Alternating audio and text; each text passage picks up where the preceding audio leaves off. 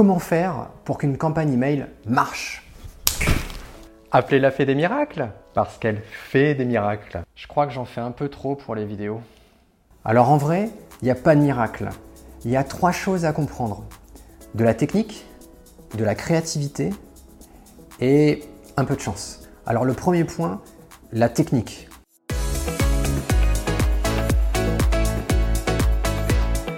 J'en ai déjà parlé dans plusieurs vidéos, mais c'est vraiment un point qui me tient à cœur. Ça sert à rien de verser de l'eau dans une passoire. Ce qu'il faut comprendre ici, c'est que tu dois t'assurer que la manière dont tu envoies tes emails est professionnelle. Tu dois proscrire l'utilisation du service de messagerie de ton serveur et du fournisseur de ton nom de domaine si ça n'a pas été paramétré uniquement pour toi et par des professionnels. Et je te garantis que c'est 99% des cas. En vrai, tu dois utiliser un autre service de messagerie, par exemple G Suite, et ensuite tu dois faire un travail autour de l'authentification. J'ai fait une vidéo spécifique sur le sujet, je ne vais pas rentrer dans les détails aujourd'hui, mais les trois notions à retenir, c'est le DKIM, SPF, DMARC. Et j'arrête là. Mais ce point technique est vraiment essentiel à retenir. C'est clair que c'est technique. On n'a pas envie de le faire. Si on ne se fait pas aider, il faut vraiment manger beaucoup de tutoriels. Mais je te garantis, la fée des miracles, elle n'existe pas en vrai. Donc, tu dois en passer par là si tu commences à envoyer des emails pour acquérir de nouveaux clients. Le deuxième point, c'est la créativité.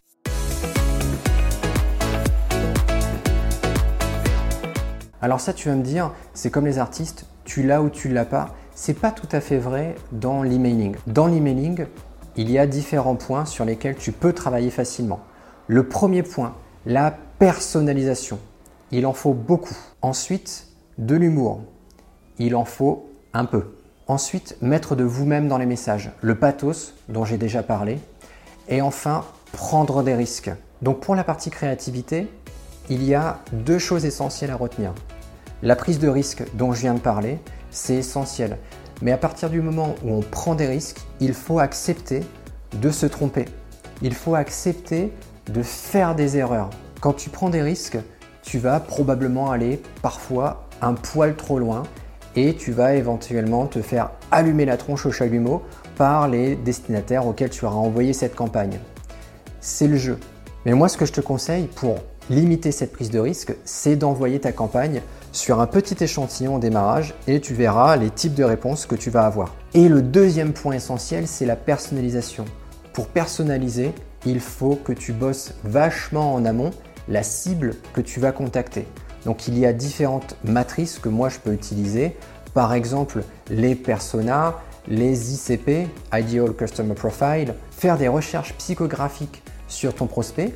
Soit tu le fais euh, à la main, soit tu le fais via des outils. J'ai fait une vidéo sur Crystal, je t'invite à la regarder, tu verras à quel point on peut avoir facilement des données psychographiques sur tes prospects.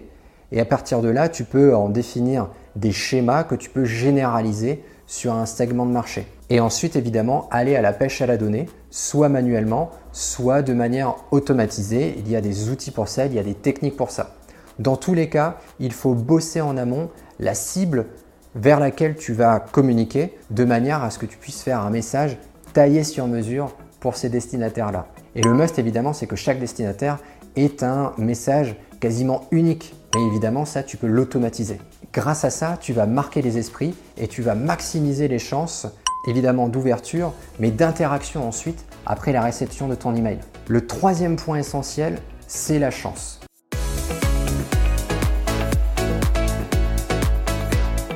La chance fait partie du jeu dans la prospection et encore plus dans la prospection par email.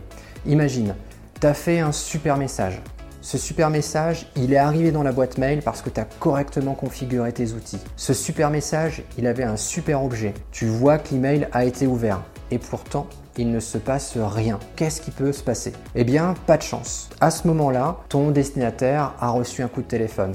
À ce moment-là, ton destinataire a été interrompu par un collègue à ce moment-là, ton destinataire finalement a dû partir en réunion ou est parti prendre un café. Il peut se passer un million de choses qui expliquent pourquoi ton destinataire n'a pas répondu, n'a pas cliqué ou a cliqué sur l'agenda mais n'a pas pris rendez-vous. il peut se passer beaucoup de choses. Pas de chance. Et c'est la raison pour laquelle un email ne se suffit pas à lui-même. C'est la raison pour laquelle tu dois faire des séquences d'emails. Une séquence, c'est une suite d'emails qui sont envoyés à un certain intervalle les uns des autres au même destinataire. Et ce destinataire-là continue à recevoir ces emails tant qu'il n'a pas répondu ou tant qu'il n'a pas réalisé une action que toi tu auras décidé.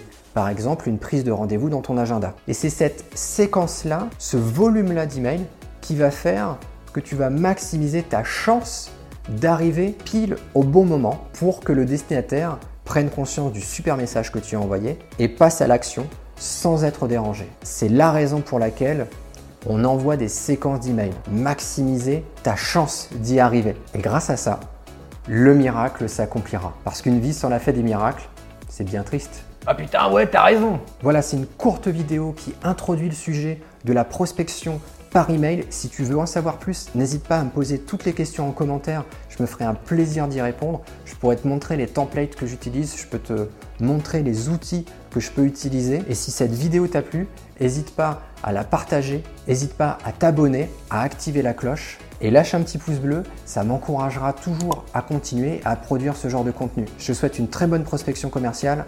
Ciao. C'est un métier, hein